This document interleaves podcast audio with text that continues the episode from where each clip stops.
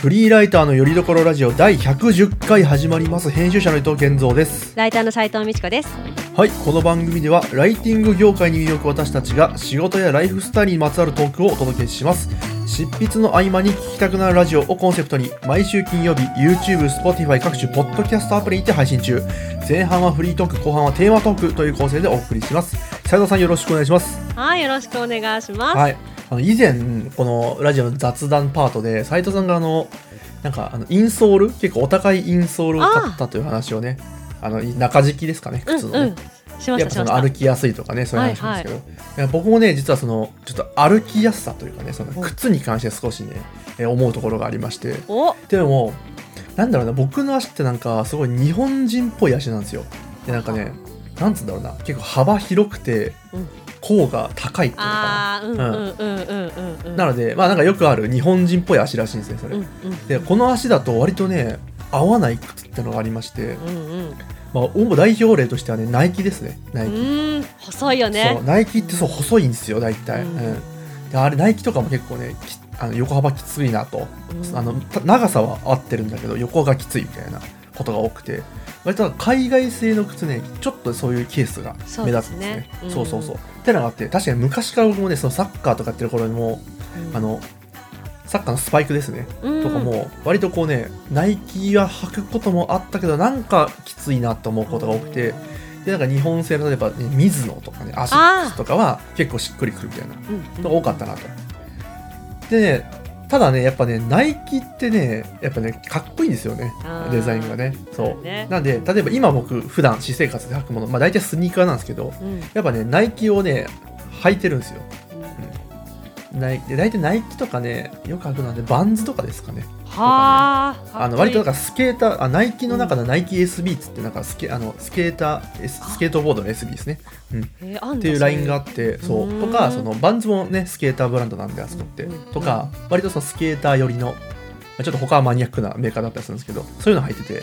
やっぱりねナイキはねかっこいいけどやっぱ足に合わないなっていうのはねうん。そう感じててでやっぱねこう年をね追うにつれてねやっぱり結局ねかっこよさよりもねあの歩きやすさをね注視し始めましたね最近と。機能性ね。んそうでそんな中でよく考えたら僕が手をつけてなかった、ね、メーカーがあるなと、うんえーニューバランスですねああ、はいはい。ニューバランスってなんかここね数年すごいおしゃれなね印象というかもうねそのねストリートファッションとかにも合うようなねかイうんうんメージで、一昔前ってもっとねなんか地味なねうん。靴でしたよね。そうもうそうそう。そう一昔まで10年以上10年もうちょっと前か、うんねうん。地味ななんかね、うん。それこそなんかおじいさんおばあさんが履くようなねそうか。ね靴だったね小学生中学生みたいなね。そうそうそうそうあんまりその見た目に気使ってない人が履くみたいなね。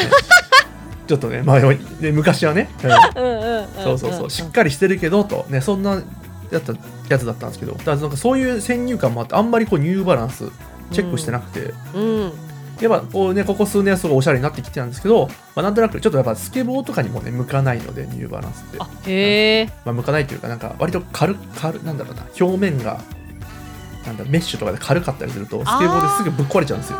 イメージあるなそういうやつそうそうそう軽めのね。うん。そうあんまりね結構スケーターシューズ重たいんですよ割と。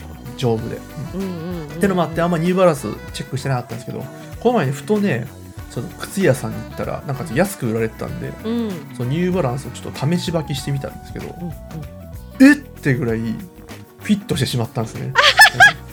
う ん俺え俺今まで俺これ知らずに生きてきたの？みたいな感じでもうね 信じられないぐらい足にフィットしてきやがったんですよ、うん、でもう即買いですそれはもう、うん。即へえ買いしましてもうそれ以来もうなんか俺今ニューバランス以外履けないんじゃないかみたいな状態になってしまいまして。すごい。すごいですね。いやたすごいっていうかまあそう。まあ俺の足に合ってるってのもそうなんですけどなんかもうなんか他と一線を画すというかなんかもう段違いのね履きやすさなんですよ今のところ。そう。履いたことあります、ね。ニューバランスって。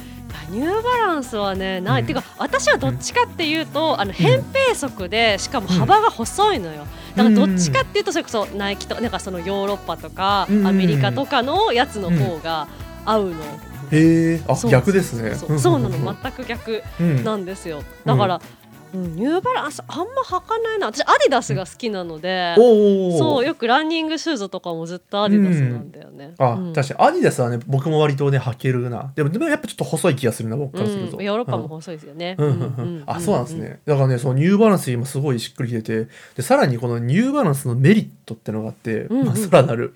えっとね保育園行くとねうんあの思うんですけど大体ね子供がねニューバランス履いてるんですよ。ちっちゃい子いろんな子。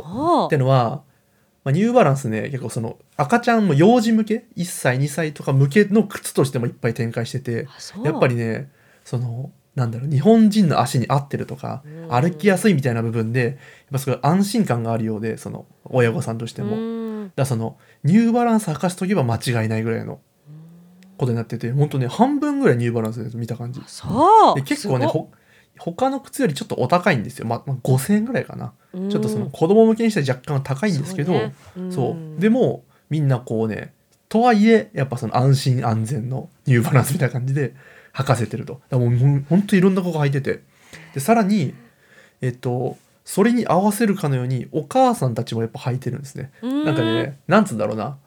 こう多分ね抱っこするだのねうん。ベビーカーを押すだのそういう時にやっぱその安定感のある靴を求めるのかなもしかしたら。ううん。ん、でもなんかねおニューバランス履いてるお母さんすごいいっぱいいるなと。で要つまりは親子でお揃いで履けるっていうのがまた長所なのかなと思って。えー、確かにいいねそれって。そうそうそうう。でうちの子もねニューあ今たまたま別の履いてるけどニューバランスよく履かせてて。なんかね、うん、安心感あるわ。あそう、へいいですねそうそうそう。だからそういうなんか全体的に見てニューバランスすごくねって今思ってる推しがすごいんだけども、うんニューバランス推しがすごいうんニューバランス。うん。俺と妻にもめちゃプレゼンしちゃったもん。いや、やばいぞ、ニューバランス。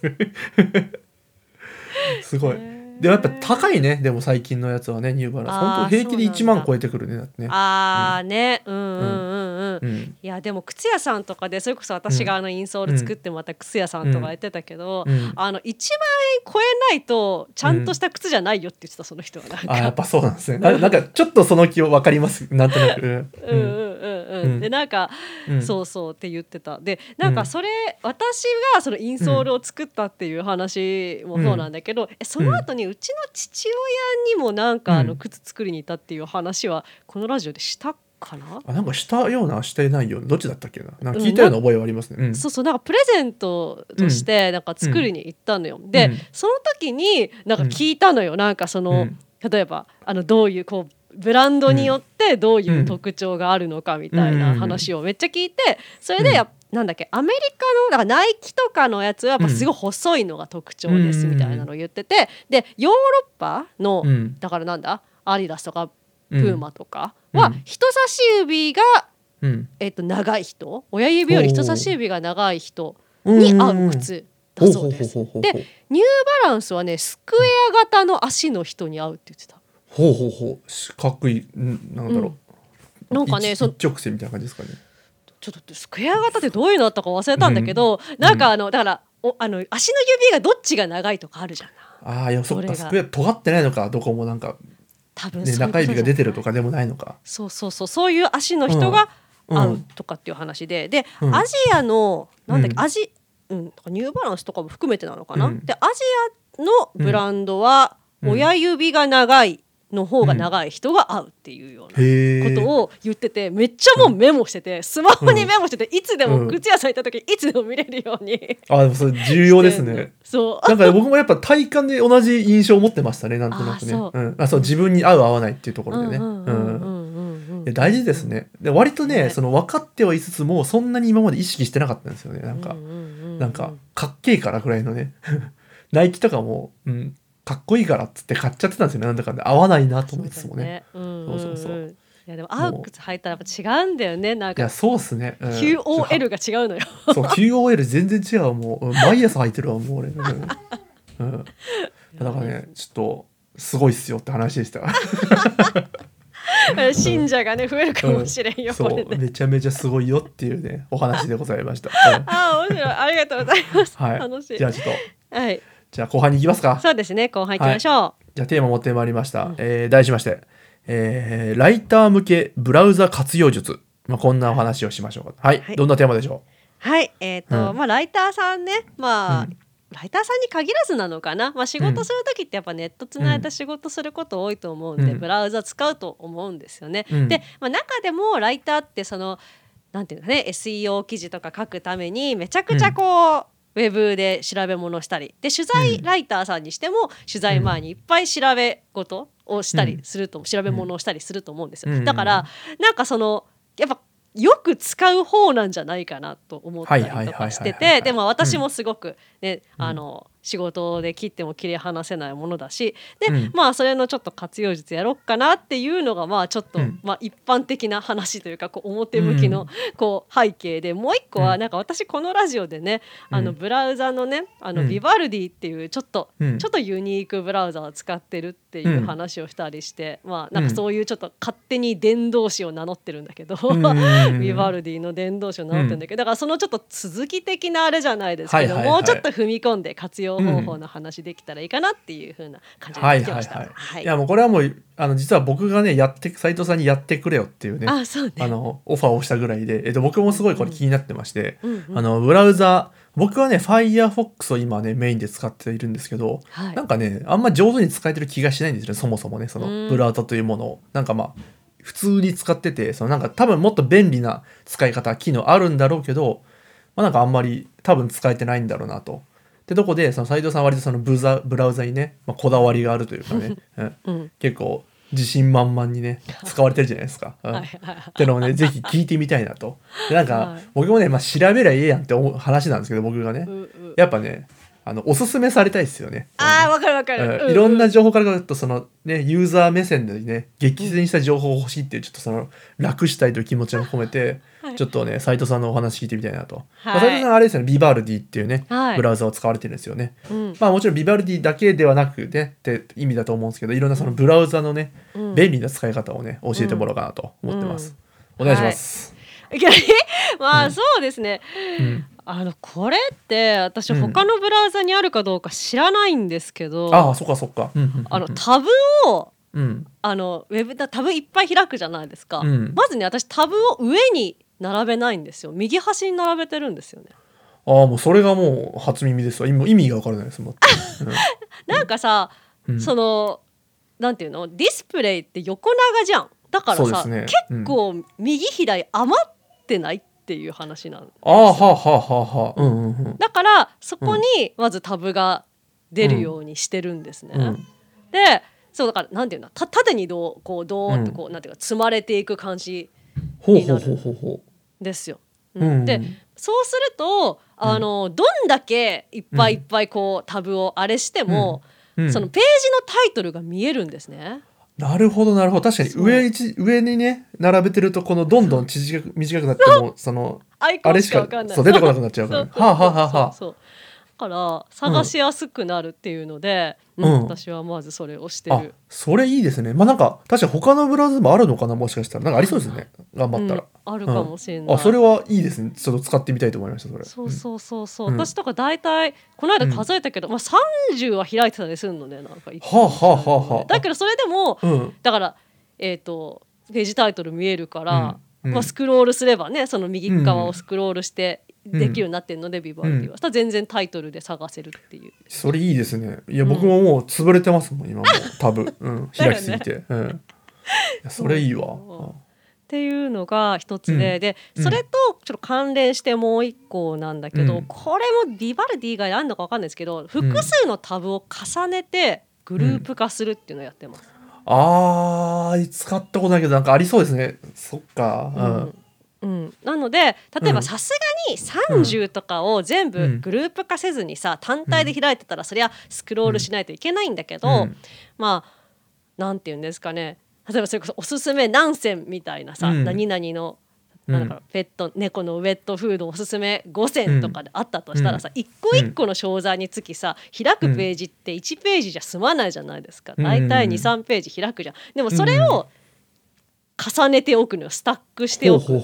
とすごく整理されるよね、うんうんうんうん。うん、っていうはあは。話。あいやね今ね例えばこのラジオ収録をするにあたって、はい。多分毎回ねタブをねそのラジオ用のうん。資料としてタブ3個か4個開くんですよ、うん。なんかトークテーマっていうねスプレッドシートとかああとなんか収録フローっていうね、はいはい。そのドキュメントシートとかなんかこうラジオを収録するようになって開くんですけど、それを前が僕一個一個クリックして開いてたんですよ。あうんうん。あそのためにそれもしあのなんつうんだろう。まとめておけるのであればすぐにこう全部いっぺんに呼び出せるんですがあはいはいそれはまた別の機能としてあって。あ別なんですね。あすいません。そう、うん。それはねあの、そうセッションっていうのがまたビバルディにはああるそれ違うんですね。ほうほうほうほう。そう。あのタブスタックはなんかもううん。本当純粋になんていうんですかね、マウスをこうドラッグドロップで、うドラッグしてこうどんどんタブを重ねていけるのも。なるほどね。そこにそのグループの意味はあまりないというかそのただ単なるまとまり的な意味あそうそう単なるまととまりなんだけど、うん。まあ一応そのまとまりに名前つけられるよね。A 商品とか B 商品とかってつけられるしうんうん。あとは例えばねもうちょっとこう難しいことの調べ物をしてる時でも、うん。例えば何々の歴史とか背景とか、あとは会社概要とかいうのも全部こうそれぞれ10個ずつ開いてるけど、うん。一応グループ化しとけばまあ1タブぐらいの大きさにななるっていう感じ。うんうん今バーって開かれてるものをパパパパパって整理する感じですね。そうそうそうそう箱に入れちゃうっていうのがタブ はいはいああいいですね。ねいいですね。うんうん。うんうんうんうん。本当ただのビバルディの宣伝なんだけどこれ。いやいやいいですよいいんですよ、うん、俺ちょっと使おうと思ってますもん今ビバルディそれ、うん、他でもできんのかもしんないけどめんどくさいんでビバルいっちゃおうかなみたいなねそうそう。それうんがじゃあタブスタックで。さっき健三さんが言ったセッションはね、うん。うん。そうそうさっき健三さんが言ったように、うん。そのラジオ用みたいな、うん。もう絶対開くタブがあるじゃん。それは、うんじゃあセッションとしてラジオ用って名前つけといて保存しとくといつでもうんこう呼び出せるっていう話ですね。でその3個とか5個とかだったらまあポチポチ開けるかもしれないですけど、うん。例えば、ね、そうやって30個ぐらい開いてたものを、うん。まあ、閉じちゃって修正依頼が来ましたってなった時に、うん。うん。だって全部ブックマークするのもどうなのかなって思うじゃないですか。でもそれもセッションだったら一発でポンと30個開けるんで、うん。楽だなっていう。あなるほどな、うんうん。なんかい今僕普段ちょっと使ってるのがあの、はい。Google ドライブのなんかうん。ワークスペースって機能で、うんうん。なんか、なんかまあそ要はもうセッションみたいな感じでグループ名つけてそのなんかスプレッドシートなんだろうとまとめておけるんですけど、うん。なんか全然使いやすくないんですよそれが、あうん。結局全部クリックする必要あるし。あそうなんだ。なんならそのあのドキュメントシートとかしか入れられないんでね。あーェブサイトとか入れられないし。そうだよね。あとなんかね、フォルダが入れられないんですよ。あそれめんどくさいね。フォルダが中でフォルダ的に何これって感じで、うん、なんだこれ。だから一応そのなんだろうラジオ収録っていうワークスペースも作ってるんですけどもう全然使ってなくてそれ。もう。あそだからこれで解決ですねじゃあね。ビバルディ使えば、うう。ん。セッションね。ビバルディかやっぱ今時、うん。今時っていうか今時私の前だけじゃん。ビバルディなんうん やばいなこれそう。熱いね。今んとこマジで熱いですねじゃあ、本当、うん。そうビバルディだからそれと、うん。あとはそうですねウェブパネルっていうのがまたちょっとありますね、ビバルほうほディは。うほう。ほなんかそれはあのそうそうまずね右側に私はそのタブを並べてて左側はウェブパネルにしてるんです。う。ほでこれウェブパネルっていうのはまあ要はちょっとサブ画面っていうかううん。あの2つのページをまあ並べ、一1つのブラウザとかウィン、うんなんていうの、うん。1つのウィンドウの中にちうん。小窓があるのよ。小窓ウィンドウがあって。例えば私はそこであの、うん。音声読み上げの,、うん。あのあるじゃん。えー、とマイクロソフト Azure の読み上げのやつを開いて、で、うん。メインの大きい画面ではその原稿を開いて、うん。それでコピペしてやったらさ同じ画面見ながら聞いて直せるじゃんっていう。はいはいはい。あタブ切り替えなくていいのよ。そう。うん。うんうんううん。んうんうん。本当小窓ですね本当にね。そうそううそう、他には私あのよくあるのが和暦と西暦の変換というかさ、書き換えが面倒くさいので、いつもウェブパネルに、まあ小窓で出るようにしてて、ん。うん。こう書きながらポチあ変換表パッと見てあこれは何年だって言って、うん原稿に反映するとかもだからタブ切り替えなくてできるのよ、小窓でできるっていう。え和暦和暦って何？平成とかですか？そうそうそうそうそう。かあそういうことか。あいやとか。そうそう1900何ぼがうん、平成何年とかそういう話か？そうそうそう。まあうんうん。大体西暦に合わせたりするので、わなんか和暦で出てたら面倒くせえと思いながら確かにそれめんどくいさいわ、うん、そうそう。俺もそれは常々思ってるから。あいいですねそれね。そうそう、でしたりとかっていうウェブパネルを、うんまあ、よく使いますかね。でちょいちょいとした機能をね置いとくみたいな。あそうそう。辞書とかも結構いいですよだから。はあ、はあはうん。使ってますねもう。すごいっすね。マジで回しもんですねこれ今のところね。だって公式にインタビューされちゃったもん、一うん。回私すごい整理されてるわ。公式さんに。うんオタクだわ。いやいやだから、うんあでもあるからさ使い、うんで使いやすいからさなんか意外と、うんあこれもあるじゃんこれもあるじゃんってどんどん使えちゃうんだよね。ちょっといいね。今日俺もう乗り換えようかな、もうね。Firefox アンインストールしようかな、今からね。そうだへな、ーいやまだまだあるけどうん。でもでもだからさビバルディでだけでできるのか他のねブラウザででもしたい。人がいるかもしれないまあそこはでもねあの僕がもうまっさらですから、今のところそのブラウザを全然使えてないっていう実情がありますので、うん、僕は、僕はすごい助かります。どんな情報でも。ウェブパネルあと他にもねあの、うん健三さんも確かね私のツイッターで見てくださったのかなと思うんだけど、うんタスク機能があって、ポロッとね、見ました。へえと思いながら。うんそうだから小窓で、うん。あのそのウェブサイトも開けるんだけどそのうん。ビバルディの機能としてこうタスクがこうメモできるっていう、うん。もう本当にシンプルなあれで、まあ、うん締め切りとかも作れるしこうポチッとタスクアイコンをやると、まあ、タスク、う登録したタスクがターッと出てきてで、うん。それぞれのタスクの横にちっちゃいチェックボックスがあってそれをポチッとチェックしたら消えていくっていう。ほうほうほうほうほう、うん。あいいですねうん。いや僕そのタスク割とそのチャットワークの使いがちなんですけど、うん。うん。ちょい面倒くさいなと思ってて、そう。なんかあのうん。タスク化に何工程があってちょっとあれだるいっすよね、あもっと確かに、うんうん、もっと適当にタスク化したいんだけどなって僕は思ってて、うん。そうそうそう。そういう点では結構よりシンプルか、あのたくさんの情報が、まあ、チャットワークはそのなんていうのうん。タスク画面にいっぱい情報載せられるじゃん。もう URL とかいっぱいいっぱい、うん。でそれがうん。見れるっていうメリットあるけどもっとこう過剰書き状態で欲しいよねっていう時あるうんね、うん。そういう時にはビバルディいいかもしれないですね。ビバルディタスク、ね、うんうんうん。しかもなんかそのブラウザでできるっていうのがいいですね。そのなんかね。なんかのねページ上でやるとかじゃなくうんうんブラウザ自体で管理できるっていうのがいいですね、あ確かにね。でブラウザでどのページ開いてても開けるからね、ウェブパネルだからねすごいですね。あ、いいですね。うん、もうほぼほぼ使う気で言いますよ、今のところ。うん。いや別にでも あれですよね。別に斉藤さんにお金入るわけじゃないですよね。これねそう全然僕が使ってもね ステマとかじゃないですよ、うん本当に。そうかそうか。あ、いいですね、いいですね。うんタスク機能ね。これでどうなんか調べたんですか、斉藤さんこれは。使いながら見つけたんですか、それもなんか。あそう使いながら見つけた。へえ。うんじゃあちょっと楽しんでたわけですね。じゃあちょっと。これもあるのか、これもあるのかみたいな。いやそうそうそうそうなんですよ、なんか、うんうん。あんまり調べてない。だからもっと多分活用してる人はね活用してると思うんですよね、いろいへろ。うん。いやマジで俺ノータッチだったらそのブラウザを活用術っていうのはね。本当にもうで拡張機能もねそんな使ってないんですよ俺実は。ああクロームとかの拡張機能ね、そうそうそうそうそう。んん。うん。あその点でちょっと、うん、ちょっと使ったかなぐらいで、うん、あんまり使ってないですね。